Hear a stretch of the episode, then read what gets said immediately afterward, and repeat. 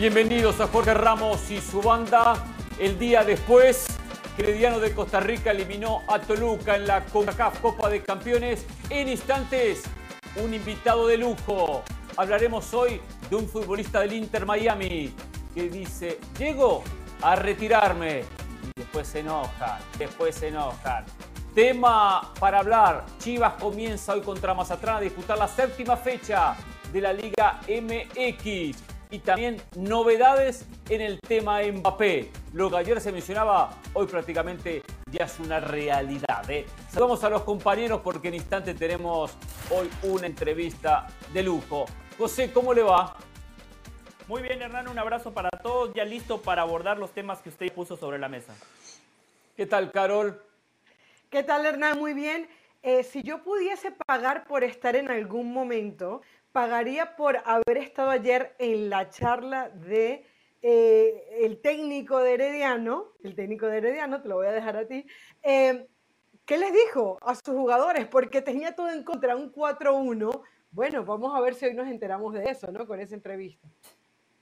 Mauricio, ¿qué tal? ¿Cómo te va? Gran saludo para todos, para aquellos insensatos que han sugerido que los torneos de CONCACAF tienen que ser relegados a un segundo término y que solamente jueguen Liga MX contra MLS. Ahí tienen una de las grandes lecciones de cómo esa infame Superliga CONCACAF, que realmente era Liga MX MLS, no tiene un sentido por historias como las que nos regaló Herediano ayer. Exactamente. ¿Y qué pasó ayer? Bueno, la gente seguramente lo sabe. Eh, Toluca había ido a Costa Rica, había ganado 2 a 1 el partido estaba en su estadio ganando 2 a 0, 4 a 1 en el resultado global, muy cómodo, se fue al vestuario, se fue al vestidor. ¿Qué pasó? No sabemos. ¿Qué pasó en el vestuario de Toluca y qué pasó en el vestuario de Herediano? Pero ahí tenemos hoy al protagonista, Héctor El Piti Altamirano, el técnico mexicano que está al frente del conjunto de Herediano, que casualmente, muy amablemente, cuando se está trasladando de Toluca a Ciudad de México para abordar el avión que lo lleva de regreso a Costa Rica, en el saludo, Piti, en el saludo, Héctor, ¿qué le dijiste a los jugadores en ese entretiempo cuando en un 4-1 global la mayoría pensábamos se terminó la CONCACAF para Herediano? Tres goles en la segunda etapa y cambió un partido y terminaron dando el batacazo de la competición. ¿Cómo te va? Hola, ¿cómo están? Buenas tardes, me gusto saludarlos. no, nada, eh, que siguiéramos el plan de partido, eh, lo que habíamos diseñado para, para ese juego, si bien eh, los dos goles de ellos nos hacían más pesado el marcador, pero al final sabíamos que con un gol nos podíamos meter en la eliminatoria y, y que con ese gol Toluca nos dejaría espacios. Al final los muchachos lo entendieron bastante bien y bueno, al final muy contento por, por todo lo que hicieron, por cómo se comportaron cada uno y feliz de la vida por, por lo que ellos han conseguido. Entró Francisco Rodríguez, minuto 62, la primera pelota que toca gol de Herediano. Entra al mismo minuto eh, Joshua Canales, gol de Herediano. ¿Qué le dijiste a los jugadores cuando entraron al partido para cambiar una historia y de cierta manera terminar siendo fundamentales y clave en las definiciones del segundo y el tercer gol del partido para el conjunto Tico? Bueno, yo al final, eh, junto con mi cuerpo técnico, diseñamos eh, esos eh, mini plan que hay dentro de, un, de, un, partido de fútbol.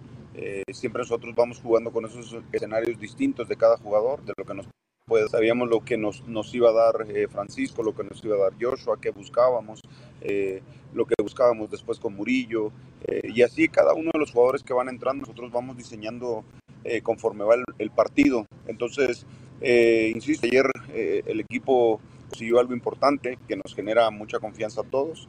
Y nada, yo quiero darle el mérito a ellos porque en verdad que ellos trabajaron el partido, ellos lo sufrieron.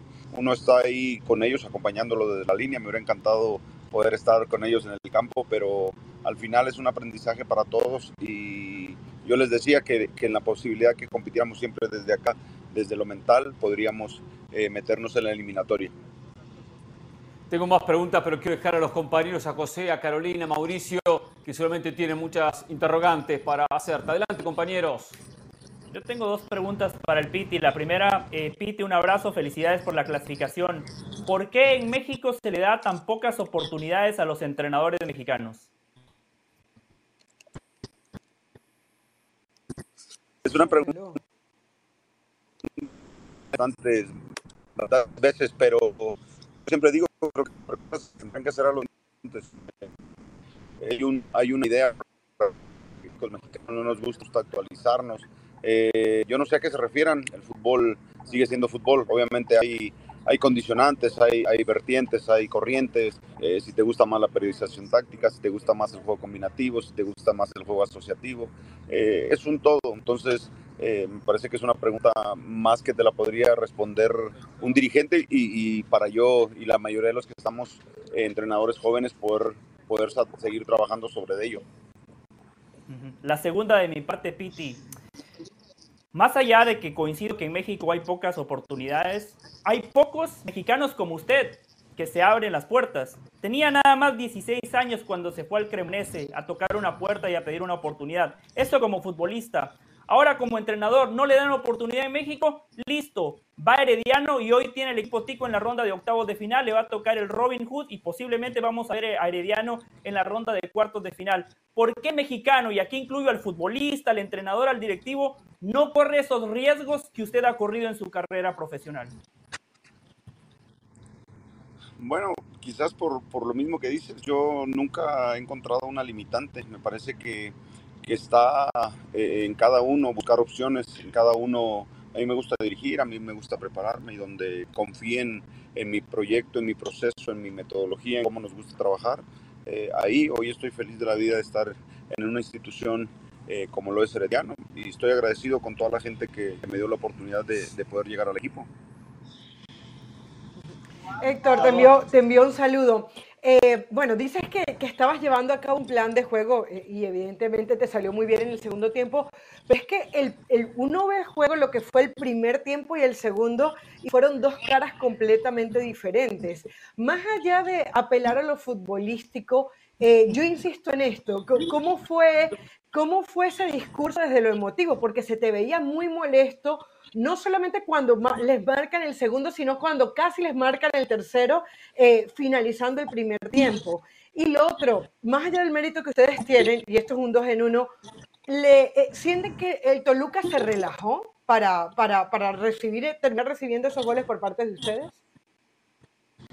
Bueno, eh, yo creo que nosotros teníamos diseñado una estrategia. Nosotros sabíamos las deficiencias que tenía Toluca en base defensiva. Es un equipo que te ataca muy bien, pero te defiende y, deja muchos espacios. Nosotros en el primer tiempo, en nuestro plan de partido, teníamos diseñado que podíamos conseguir un gol eh, mediante las transiciones, los ataques rápidos, eh, buscar siempre a nuestra gente rápida, a nuestra gente hábil que nos pudiera poner en el, en el partido.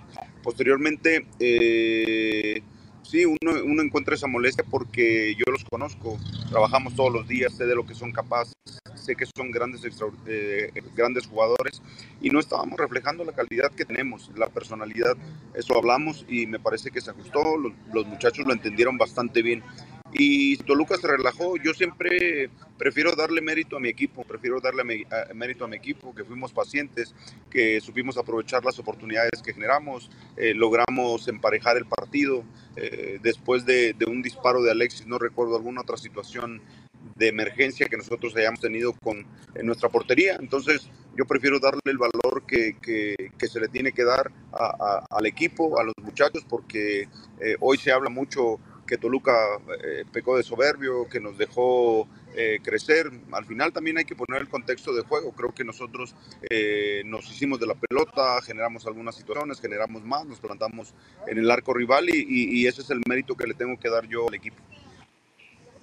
Eh, Piti, un gran saludo. Mauricio Pedrosa, felicidades por la victoria de ayer. Em, yo hablé hace, hace como un par de meses con el flaco Tena que dije a Guatemala y él me dijo algo que creo que no estábamos listos para escuchar eh, los del medio mexicano, que es, él me decía, a nivel selecciones, el Estadio Azteca y la selección mexicana han perdido un nivel de intimidación que antes existía para las selecciones centroamericanas. A nivel clubes existe, ahora tú lo ves también desde otro lado, que el fútbol mexicano, los clubes mexicanos, las plazas mexicanas ya no intimidan tanto al futbolista, jugador, club, técnico, centroamericano como lo hacían antes?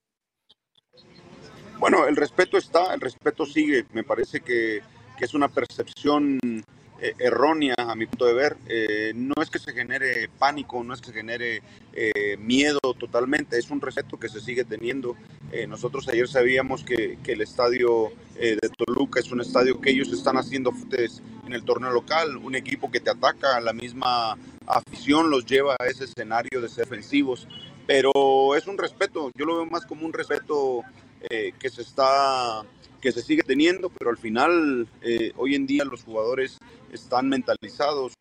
Eh, equipo, tenemos gente que está en la selección, que ha jugado eh, fuera, que han sido legionarios. Entonces, eh, este contexto también te lleva a que eh, ese tipo de escenarios sí te, te, puedan generar un cierto respeto, pero cuando la pelota ya rueda, cada jugador encuentra ese equilibrio y, esa disposición para poder competir y, poder hacer lo que ocurrió el día de ayer.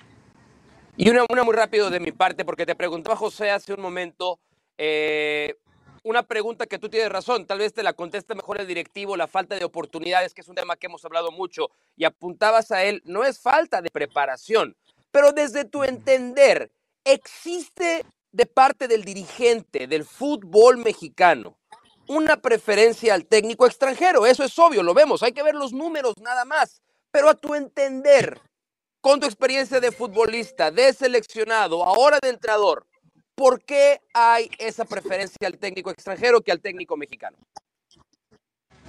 Híjole, me gustaría saberlo, me gustaría saberlo. Yo también, eh, ¿sabes qué pienso en ese análisis? Y es, es mi opinión, que también nosotros los que jugamos, eh, a veces nos quedamos solamente con, con eso que jugamos, eh, vamos y hacemos el, el curso de entrenador, pero no solamente es el curso de entrenador, me parece que hay muchas áreas que hoy en día el futbolista necesita, no solamente en la cuestión táctica, eh, sino en la gestión, eh, eh, en las relaciones que tú puedas encontrar y el equilibrio que tú le puedas dar a, esa persona, porque al final son seres humanos como tú, como yo, que tenemos problemas, que sentimos, que nos enojamos y, que el día de, llegar a, los entrenamientos, pues él, él se pone un traje, un disfraz y, sale a dar su mejor versión. Entonces, creo que, creo que es importante que, que todos sigamos eh, preparándome. Yo hablo por mí, eh, yo soy alguien que le gusta esta profesión, constantemente estoy en esas actualizaciones o, en, esas, en esos cursos que te van dando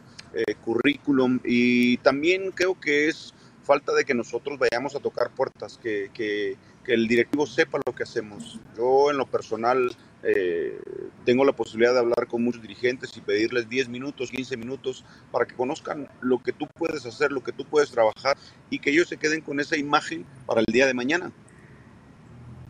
Eh, Piti, eh, en Herediano trabaja como director deportivo Jafet Soto, un hombre que respira fútbol, que sabe de fútbol, que está 24 horas pendiente de este hermoso deporte porque tiene peso y tiene, y tiene mucha opinión. Eh, es algo que en México falta gente de fútbol, eh, y me refiero a esos puestos de peso, no el hombre de pantalón largo que de repente fútbol sabe poco y mana, tiene dinero y después toma decisiones que a veces no son las correctas. Falta un poco en algunos clubes de México esa gente de fútbol que haya, haya vestido la, una camiseta, que haya vestido eh, eh, la camiseta de la selección, que pise un campo de juego y que después tenga la oportunidad de tomar decisiones importantes? Bueno, yo hablaré específicamente por lo que es eh, por lo que yo conozco. Es un tipo que, como bien dice, respira y el fútbol, está eh, las 24 horas pendientes de su equipo, está pendiente en toda situación. Es un tipo que sabe fútbol, que conoce, es un tipo exitoso. Eh, pero al final eh, es así. Eh, me parece que también él, se ha preparado, él, él, está constantemente en esa situación y al final eso te, determina. Eh, yo sigo insistiendo que no solamente es el hecho de que jugaste, pues es el hecho de prepararte, es el hecho de seguir construyendo algo que tú puedas saber. Desde ese punto hay otros tantos temas que nosotros, el tema financiero, el tema este, del de, de, los negocios que tienes que hacer, el cerrar, los representantes, números, este, es un puesto distinto, entonces eh, al final tener gente de fútbol te puede ayudar muchísimo porque hay otros factores que, que el futbolista lo siente si tiene alguien o una figura que jugó fútbol. Perfecto. Bueno, queremos felicitarte, agradecerte. Último pedido. Estás en el camión con los jugadores detrás, ¿no es así? ¿Estoy en lo correcto? Sí, ahí, ahí, ahí vienen Perfecto, todos. Perú. Un pantallazo ahí de los jugadores del conjunto de Herediano que regresan a Costa Rica. Por cierto, Herediano es líder del campeonato costarricense, con un partido menos por encima de, de Alajuelense, lo cual van por los dos frentes, seguir transitando con CAF y buscar el torneo local. Sí, esa es la idea, esa es la idea. El domingo tenemos un partido complicado. Ayer les decía a los muchachos esa parte que, que cortábamos el, el, el, festejo, la emoción, que lo disfrutaran mucho, pero que yo ya hoy estábamos pensando en seguir sumando, en seguir haciendo un buen torneo. Y el partido tenemos un, el, el, el domingo tenemos un partido complicado ante un rival que, que, viene haciendo bien las cosas, pero nosotros estaremos de local, tendremos la obligación de proponer y, y seguirle dando alegrías a nuestra afición. Abrazo y mil gracias. Abrazo. Abrazo, gracias. Saludos para todos. Gracias, gracias. Héctor El Piti Altamirano, el técnico de Herediano, que ayer dio el batacazo al derrotar a Toluca, especialmente con una remontada espectacular, 4 a 1. Claro, me imagino lo que diría del Valle después del primer tiempo. Está definido, terminan goleada. Esto es fútbol, muchachos. Esto es fútbol. Eh. Esto existe. Bueno, pero usted pensó lo mismo también, ¿no? Chances. Usted ayer también pensó lo mismo. ¿no? Se lo decía no, básicamente pensaba... al Piti Altamirano en su pregunta pensaba que la chance era remotísima, pero hay una pequeña posibilidad, pequeña. Este fútbol del barrio. No, pero y además ahora... como estaba jugando. Es, que, es que el Toluca el primer tiempo le pasó por encima a Herediano. Sí, sí, Estuvo para marcar el 3 a 0, eh, tuvieron las mejores oportunidades. Ellos no llegaban, bueno, de hecho él a su manera no los reconoce, ¿no? Dice, teníamos un plan de juego y el plan de juego no se ejecuta, porque ellos se ve que estaban pensando en no recibir goles, los recibieron en contragolpear, contra, contragolpearon dos veces y no pasó nada. O sea, por eso yo creo que es llamativo, no solamente marcar tres goles, sino porque llegaron tres veces y las tres veces marcaron en ese segundo tiempo, más la expulsión de Isaías, que evidentemente terminó de, de, de desajustar hubo, todo. Para mí hubo un momento importante también el entretiempo. Renato Paiva hace tres, tres cambios, tres modificaciones. Claro. Que no puso malos jugadores, ojo, porque casualmente escuchaba picante por los cambios creo que es el mensaje. Cambio cuando no me está resultando el partido. Cambio porque tengo que mejorar. Cambio cuando la cosa no funciona. Pero como estoy 4 a 1, cambio porque dijo, me queda, voy a dosificar. Voy a guardar los jugadores, voy a pensar en el partido del fin de semana. Ahí es donde Renato Paiva seguramente, hasta inconscientemente, manda un mensaje al resto de los jugadores. Lo voy a descansar. Vengan ustedes, lo descanso, pongo tres, no porque estén jugando mal, porque ya esto está definido. El futbolista lo sintió. Ah, está definido. Tengo, ya tengo dos cosas para decir. Una para Hernán Pereira y otra para el señor Mauricio Pedrosa. La primera para Hernán Pereira cuando dice Herediano va por los dos frentes. No, no, no. Herediano no va por los dos frentes. Herediano tiene cero posibilidades de ganar la CONCACAF Champions Cup. Contra el Robin Hood es favorito. Bueno, pero ahora, Creo ahora que Herediano va a estar en la ronda para ganarle. final. Pero Herediano tiene cero posibilidades de ganar ese torneo. Al señor Mauricio Pedrosa le digo... No se lo dijo al Pique Altamirano en su cara nada más, ¿eh? Es innecesaria lo que usted está diciendo. ahora que lo tenía. Exacto. Se lo hubiera dicho exacto, Piti Altamirano ahora exacto. que lo tenía aquí enfrente. No se lo dijo. O sea, no, pero, pero ir por los dos frentes es seguir transitando por el torneo hasta lo que el torneo dé. Porque después van a enfrentar posiblemente a Pachuca. Y de repente le terminan eliminando a Pachuca. O sea, como, como eliminaron a Toluca. Es difícil, claro que es complicado para Herediano. Pero déjelo Perfecto. soñar. Y ya tiene en la mente a Robin Hood. Con Robin Hood son favoritos. Son favoritos. Sí. O sea, no es que se olvida de CONCACAF. No se olvide de CONCACAF. Dele las posibilidades que usted quiera. Para mí, cero posibilidades. Y al, y al, señor Mauricio Pedrosa le digo que es cierto, eh, quizá México ya no intimida como intimidaba antes, pero uh -huh. lo de ayer, Mau, es un hecho aislado. En todas las CONCACAF Champions League siempre hay una historia como esta. Yo recuerdo lo de Shelahu contra Chivas en Guatemala, lo celebraban, pero ¿sabe qué, Mau? 8, 9, 9 10 años después, México sigue estando acá eh, los equipos centroamericanos siguen estando acá, bien, especialmente a nivel bien, de clubes. Pero, pero, sí creo, yo, o sea, cuando tuvimos esa conversación con el flaco Tena, eh, a mí la verdad es que no es incluso nada más lo que me dijo, es cómo me lo dijo, porque la otra parte o la interpretación que nos permitimos hacer, o por lo menos la que yo me permito hacer, es que cuando eres parte del, de la familia mexicana, le decía a veces vengo de Erickson y eso lo retomaba Rafael Ramos a tono burlón, la familia mexicana, ¿no? Haciendo otra clase de referencias a las familias. Eh, existe una notoria soberbia, soberbia, soberbia. Y yo, Mm. pero tú ti- tienes razón en este punto. La soberbia parte desde esta sorpresa de que, de que Herediano le haya ganado a Toluca. Me- el tema pasa también porque si Herediano hubiera ganado 1-0 la ida en su casa y viene a Toluca y hace un partido en el que se encierra y Toluca no le hace el gol, no estaríamos exagerando tanto lo de hoy. Pero como es una voltereta espectacular, en la que además la afición de Toluca, yo he tenido la oportunidad de estar muchas veces en ese estadio trabajando o acompañando aficionados al Toluca. El Sí. apodo de su, de su barra, la perra brava, no es casualidad.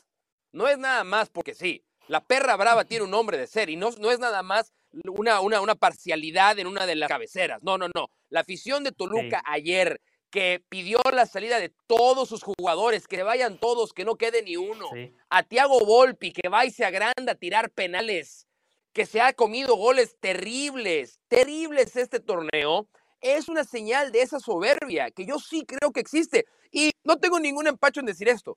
Existen nuestros comentaristas también. Y para no ser grosero, no hablaré de otros medios, hablaré de nuestros medios.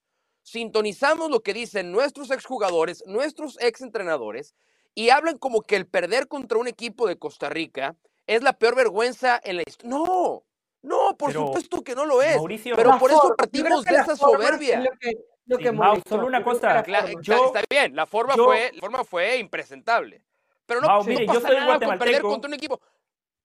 Sí, soy guatemalteco, soy centroamericano y yo le digo que los equipos mexicanos son infinitamente superiores a los equipos centroamericanos. Reitero, Son lo de anoche es la superiores, la infinitamente de superiores. Usted acaba de describir muy Pero bien el escenario de anoche y por eso cobra mayor relevancia, pero después repasamos los otros enfrentamientos. Rayados le dio un paseo a Comunicaciones de Guatemala, Sí. el equipo que más 7 a invierte en 1. Guatemala. Claro, pero también Centroamérica. Ey, yo el América perdón, pero yo pienso que, por ejemplo, no ¿no? es lo mismo Guatemala que Costa Rica, no es lo mismo Nicaragua que El Uh. Salvador u, u Honduras. Lo que está haciendo Panamá, no digo yo a nivel de fútbol de clubes, pero sí a nivel de selección. O sea, también, por ejemplo, lo que le pasó a América contra el Real Estelí, que muchos querían minimizar, es mucho más grave que lo que que pierdas un partido, no como el de ayer, repito, pero un partido normal ante un equipo de Costa Rica. Herediano merece, Saprisa merece. O sea, por eso es que cuando Hernán muchas veces dicen, esa Leagues Cup que es de solamente la MLS y la Liga MX, yo pienso que tienen razón. O sea, yo creo que hay equipos, quienes habían ganado anteriormente, Seattle Saunders y Saprisa, habían ganado la, la, la Conca, la Conca Champions, que les cuesta darle el lugar que merecen. Yo siento que en esa opinión pública que habla Mauricio, que habla eh, eh, José, hay que, hay que separar también los tantos. No se puede decir, no se puede perder contra un equipo eh, centroamericano. No, ¿qué equipo centroamericano? Y ahí vas a ver y, va- Es y vas a entender cuáles son las Es, diferencias. es cierto. Por eso y, y- y- que sabes irnos qué, pausa, perdón, ¿eh? rápido, rápido, Hernán. Caro, eso, eso también Sí. es parte de la soberbia del mexicano, porque engloba el fútbol centroamericano en una sola bolsa. En una sola bolsa. Y también hay Ahora, discusiones. A ver, a ver. Hay, pero hay una diferencia, después la hablamos, pero hay una diferencia marcada a favor de México. O sea, es una soberbia Claro. dentro de una realidad. México tiene más infraestructura, más dinero, mejor liga, mejores jugadores. o sea, sí, no es sí, simplemente soberbia porque me siento mejor y ya está. Ya se ha demostrado tras muchísimas competencias. ¿eh? Volvemos tras la pausa, ¿eh? aquí en Jorge Ramos y su banda.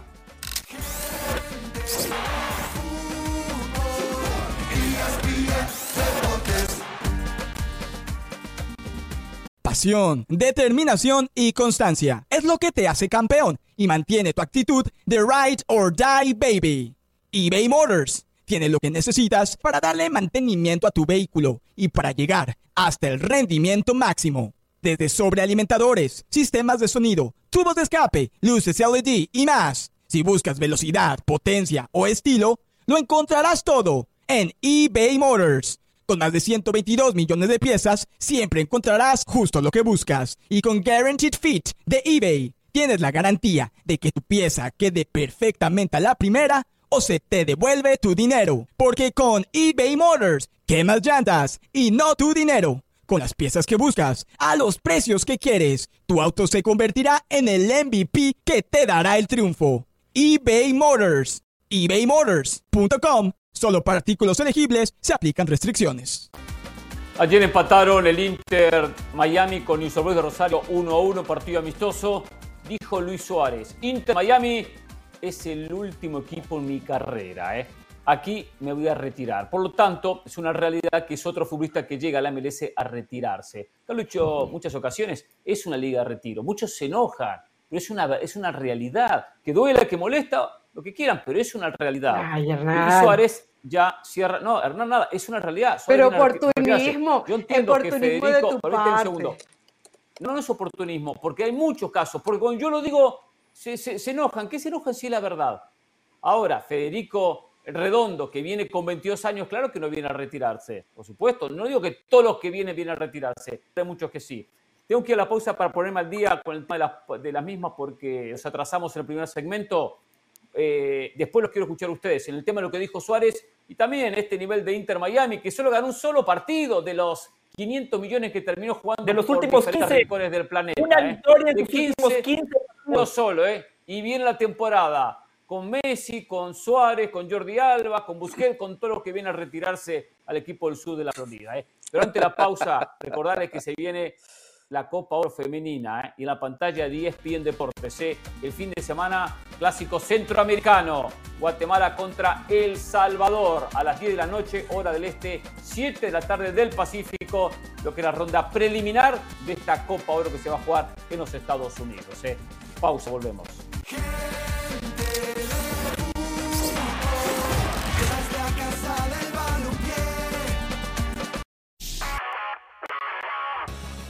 Saludos de Pilar Pérez, esto es SportsCenter ahora. La sección de Corea del Sur decidió quitar del cargo de director técnico a Jürgen Klinsmann luego de la eliminación del combinado asiático en las semifinales de la Copa de Asia. El director del Comité de Selecciones Nacionales de dicho país, Wang Bukwang, señaló que habían algunas dudas de su capacidad para ejercer liderazgo sobre el equipo, mientras que el presidente de la federación sentenció que el mandato del alemán no cumplió con las expectativas. Previo a la pausa del All-Star Game, los Grizzlies de Memphis superaron en casa a los Bucks de Milwaukee 113 a 110. Liderados ofensivamente por Zaire Williams y Gigi Jackson, ambos con 27 puntos, el equipo resistió para imponerse al tercer mejor equipo del este.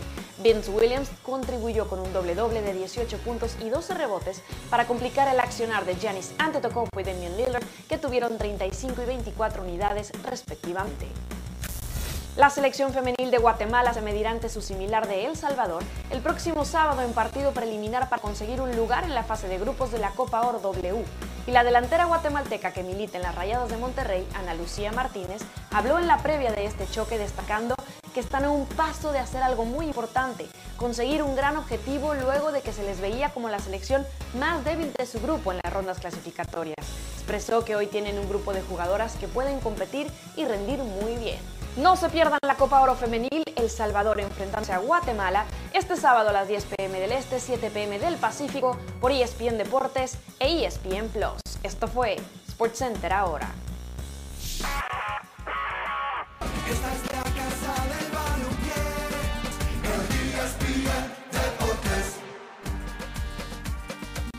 Ante la pausa hacía referencia a lo que había mencionado Luis Suárez, el delantero uruguayo, hoy en las filas del Inter Miami. Inter Miami es el último club de mi carrera. Mauricio, ¿le hace mal a la liga, le hace mal a la MLS estas declaraciones de jugadores que vienen a retirarse? No, para nada, porque no sé si alguien está sorprendido por esta declaración. Eh, yo creo que al revés, creo que el hecho de que Luis Suárez esté en Major League Soccer es fantástico, el, hecho de que Lionel Messi venga a Luis Suárez es fantástico, Busquets, en su momento Ibra, en su momento Wayne Rooney, en su momento... Es fantástico, es, es mucho mejor que estén a que no estén. ¿Cuál es la otra mejor opción? ¿Va a competir Major League Soccer por contratar a Erling Haaland cuando se le acabe su contrato con el City? No. No. ¿Está No, Major League no. Soccer en competencia con el Real Madrid para fichar a Mbappé? No. Esta es la realidad de Major League Soccer, que aquellos futbolistas que fueron figuras mundiales vean a la MLS y digan, este es un escenario en el que puedo jugar uno, dos, tres años más de mi carrera y después hacer algo más con mi vida. ¿Sabes? ¿Sabes Por eso ¿Quién- vengo a retirarme. quién, quién bien, moriría? ¿Quién moriría por ser una liga así de retiro? ¿Cuántas ligas no quisieran convertirse Ah, no, en claro, una liga con la supuesto. MLS? Entonces, Por al supuesto. revés, yo creo que le hace bien. eh, bueno, iba a decir algo, pero te lo hubieras tomado muy personal. Y hoy es viernes, vengo de buenas, No, dilo, estoy dilo, listo para dilo, irme no, al fin de semana. Me gusta, vamos me gusta, a trabajar, vamos a trabajar el domingo. dilo. tú y- bueno, está bien, Dilo, dilo, dilo, no importa. Lo voy a decir, lo voy a decir. Sí, sí, dilo, dilo. no, aquellos, vamos, que, aquellos que tratan de distorsionar para su beneficio personal, que no es otro más que le buscar arena donde hay agua, ¿no? Como es tu caso Ajá. nada más. Sí, sí, sí, sí, Em, tranquilo. Sí, no, no, yo no me ofendo, cada- tranquilo. cada- sí. Cada vez se ven peor. Porque el ejercicio individual de reflexión que no hacen es cuál es la otra opción. ¿Cuál es la opción? Ese es el lado A. Que llegue Luis Suárez y diga, sí, la MLS es la última liga de, de mi carrera. Muy bien, ese es el lado. ¿Cuál es el lado B? Que Luis Suárez, ¿sabes cuál es el lado B? No, Que cuando van a, responder. a- Ahora- cu- ahora- cuando, ahora van a preguntar a otros Vamos a lados ser breves, nadie sabe quién es, pero la MLS sí saben cuál es. Está. Pero no te lo tomes Primero, personal, ¿eh? es, es con cariño. es No, con no, cariño. no, Ma- Mauricio, para nada. No me lo tomo personal. Si tomara personal, no hablaría nunca con Del Valle, con Carolina. Carolina no tanto, Del Valle me ataca todos los días. Eh, pero bueno, vamos al punto. A ver, primero, la MLS sí está preocupada porque está el concepto en el aire, en el mundo futbolístico, que es una liga de retiro. Segundo, no viene hoy Mbappé y porque dice, no, no voy a una liga de retiro. No viene Haaland y no, porque no es una liga de retiro, porque el concepto mundial es una liga para retirarse. Entonces, por eso es que vienen esos futbolistas. Es bueno que esté Suárez, no lo discuto. Excelente que esté Messi. Pero el mensaje que se envía es, sí, cuando esté los últimos años, cuando ya gane todo, ahí voy a retirarme. Carlos, José, los escucho. Lo que pasa es que es difícil, Hernán, porque, a ver, tú quieres jugadores consagrados que no están dispuestos a dejar Europa por ahora. Probablemente ahora te salió la competencia de Arabia Saudita. ¿Qué opción tienes? Tienes que agarrarlo en el momento del retiro. Y, y tratar de agarrar lo mejor Bien, que pero yo puedan. no digo que no se ofendan ellos, entonces o sea, cuando uno dice que es una liga de retiro. Eso, no, voy. no, no, no, porque me parece oportunista. Yo repito esto. eh, me parece oportunista porque están haciendo un gran esfuerzo por traer jugadores, como por ejemplo en su momento trajeron a Ibrahimovic, que terminó volviendo a jugar en Italia. Ahora, Y un sí, gran esfuerzo, decían, pero acá discutimos que Messi viene con sus amigos. O sea, Bueno, que, o sea, que no, no, se pero- toma eh, el eh, pero- pero- profesionalismo que necesita un jugador de esta característica. No, Messi, ¿qué Sí, jugadores quiere sí, para, para pero- que estés contento? Pero, pero Entonces, a ¿en qué ver, estamos? rápido, ¿En qué rápido, rápido para escuchar a, a los demás. Sí, Sí. pero la otra opción es que no venga Messi. ¿Y qué prefieres? ¿Que esté Messi aunque venga con sus No, amigos yo o prefiero que no venga esté Messi? Prefiero ¿Qué que venga? Messi. Ahí Messi está. ha Ayer potenciado estaban la liga. al Inter de Entonces, ahí Miami. está, entonces, Pero hay realidades, pero que no porque que jugando. Messi y sus amigos, si le quieres llamar así. Está bien, pero son realidades que no tienen que ofender si es una liga de retiro. O sea, yo no estoy diciendo, ustedes piensan que, que mi frase es para hacerle daño a la liga. Es no, ofensiva, es Simplemente una ofensiva. manera de Sí. Sí, La Liga sí, Argentina sí lo es una liga de sí, sí es, retiro. Jóvenes Sí. talentosos y de retiro. De 16, 17, 18, los fenómenos que empiezan a aparecer y en Europa la van a romper y, lo- y los veteranos. Yo no me ofendo. Y esa es la Liga Argentina, porque muchos van a retirarse a Argentina, porque ya no les da para Europa. Pero bueno, Claro, ya quisiera Argentina que Luis Suárez se fuera a retirar a la Liga Argentina. Por supuesto, Pero- claro que quisiera. Me encantaría que Suárez. Messi. Digo más, Messi Suárez. tendría. Porque uh, Suárez por lo menos fue a Uruguay, fue a Brasil, eh, jugó en su nacional hace poco. Eh, eh, Messi no. Messi tendría que pa- pasarse No, Hernán, Hernán. Hernán, tal Sí, vez sea José, conversación sí. para otro día porque José no ha hablado del, del tema, pero me parece injusto porque cuando eso se pudo haber planteado, recuerda eh, los temas eh, que, que vivió la familia, que le pusieron unos muñecos y, y se metieron en, en la- en la- en los negocios de la familia de, de su esposa Pero- Antonella, pero- o sea, no, no, no, no, le eso- hicieron eso- sentir eso nada bienvenido en. Rosario. Y cuando tú tienes niños. Eso fue pequeños, un- eso fue un por mucho de- que tú quieras el fútbol y por mucho que tú idiotas. quieras la camiseta de Newells, no te vas a ir a vivir a Rosario cuando, cuando, cuando han pasado las cosas que pasaron. Acuérdate que las imágenes fueron bien feas de lo que se mostró. Ah, Sí, a ver, Argentina no está Luis seguro Suárez.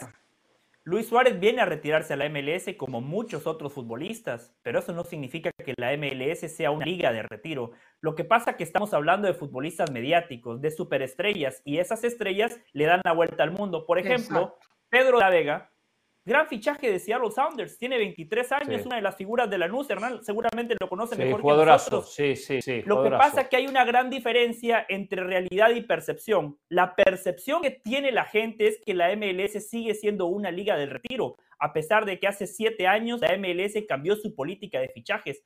hoy, si hacemos un repaso, cada vez vemos más jóvenes sudamericanos, cada vez más jóvenes estadounidenses, europeos, no necesariamente esos futbolistas que vienen a retirarse. Lo que pasa que los Zlatan, los Messi, los Suárez, los Busquets son tipos mediáticos, los Pirlo, los Steven Gerrard, esos son los jugadores, los nombres rimbombantes que terminan siendo tema de conversación en los distintos programas, pero claramente la MLS ha cambiado su política de fichajes.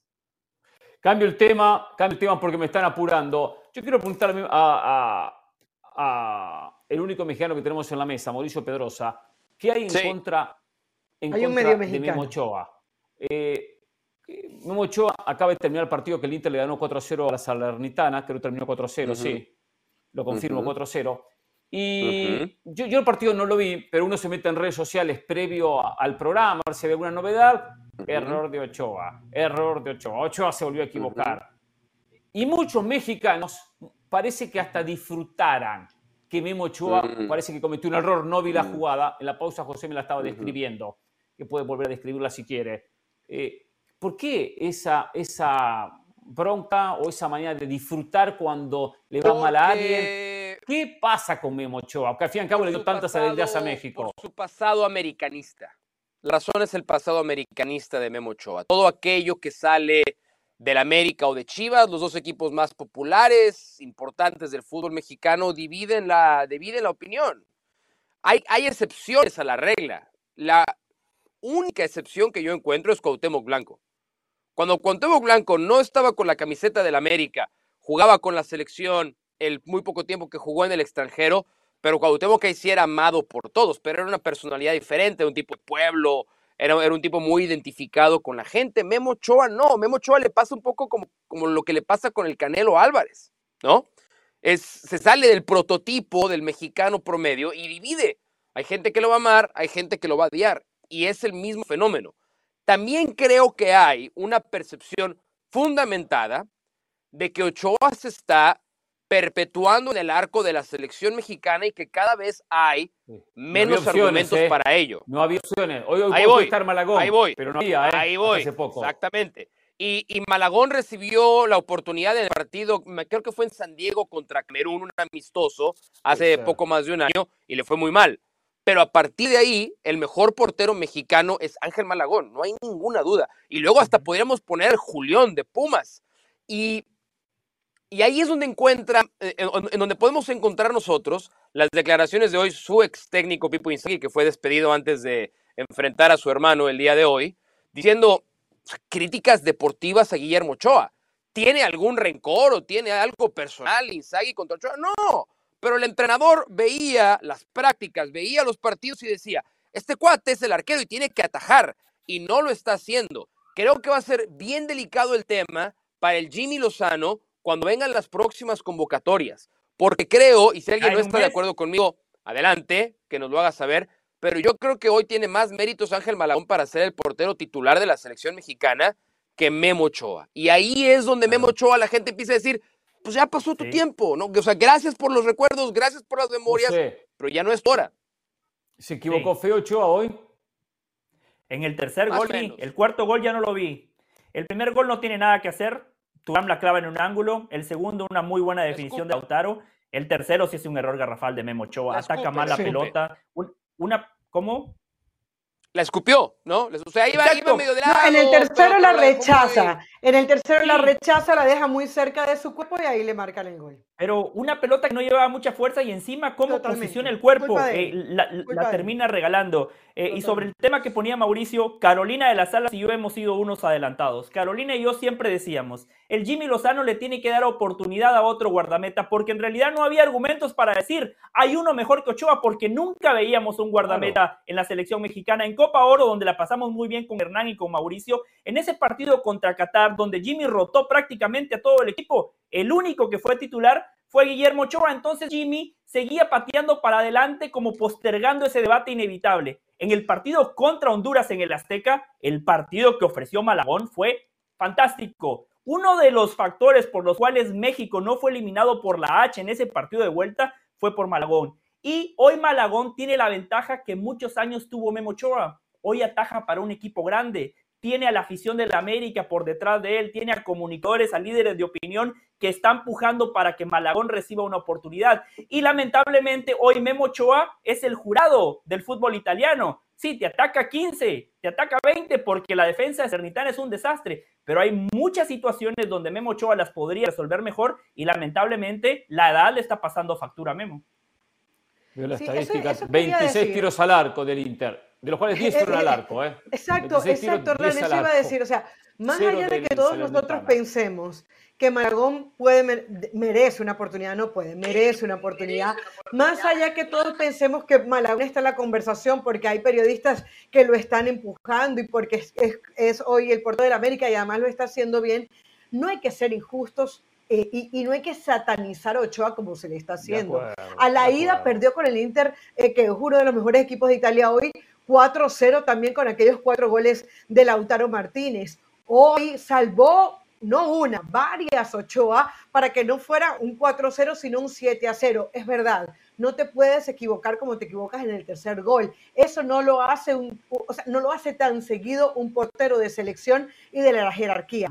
Pero medir a Ochoa solamente por los goles que reciben en el, en el Inter en un 4-0 me parece una injusticia. Ahora, ahora déjame nunca le quedó grande la camiseta de la selección mexicana, nunca le quedó grande a Ochoa, todo lo contrario, fue figura. En el 2014 en Brasil figura Memo Ochoa. Pero es que nadie discute el pasado. Nadie, nadie, le regaló nada a Ochoa. tiene que ver el pasado. El pasado nos hace eh, nuestro presente también. ¿eh? Su pasado lo hace sentarse acá en este programa, señor del Valle. Me gusta, me Pero si yo viniera, yo no puedo vivir del pasado. Nadie puede vivir el pasado. Sí, eh, mi único temor es este. Y creo que todos se lo tratamos de hacer ver al Jimmy Lozano en esas conferencias de prensa en las que Hernán y José hacían 20 preguntas en cada sesión de conferencias de prensa, quitándole el derecho a preguntar a otros compañeros.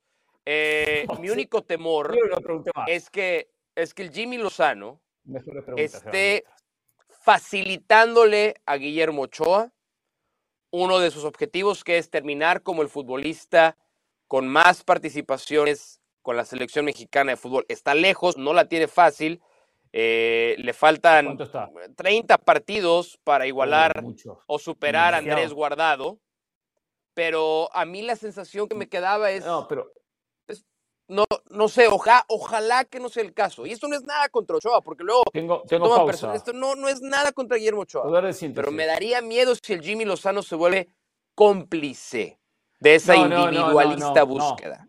Jimmy no entra en eso. Jimmy no entra en eso y mucho menos Jimmy no va a entrar, no va a ser cómplice de un récord, mucho menos de un récord. Va a atajar el que él considere que está en mejores condiciones. Hasta ahora el mejor. No se va, no se va a patear en contra. No se va a patear en contra. Y Maragón se mantiene así, por supuesto. Ahora Por cierto, 21 ¿eh? de marzo, 21 de marzo ya México contra Panamá. Yo le digo a la producción que repitamos Hernán, Mauricio y ahora que vaya caro. Repitamos lo que hicimos en Copa América. O sea, una cobertura es verdad, buena idea, ¿eh? excelente idea. Me encantó. Por fin algo bueno del Valle en tres semanas que no estuvo Ramos. Trajo algo bueno.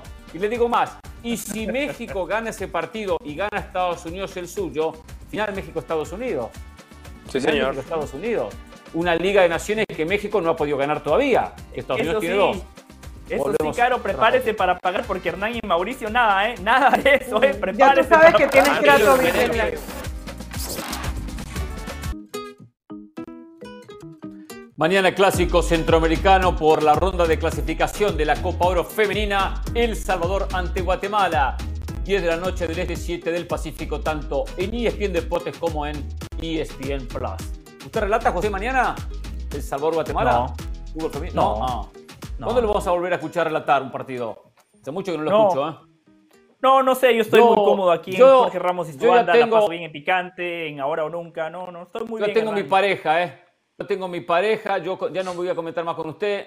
Eh, mi, mi, relator es Mauricio Pedrosa, ya digo del Valle. Usted dejó pasar la oportunidad. Fui, con Mauricio está en excelentes manos. Y usted, con Mauricio. Y no sé qué hizo, no me llamó más para ningún partido. O sea que me tengo que olvidar de Mauricio para como compañero. Y, y Mauricio Pedrosa siempre. olvidar de Mauricio como compañero. Bueno, Pereira, Pereira como comentarista. No, Entonces hay una diferencia. Yo la verdad es que antes de que, de que Pereira eh, no le quedara de otra más que estar conmigo, esa es la verdad. él, él no me eligió, él no me quería, no le quedó de otra.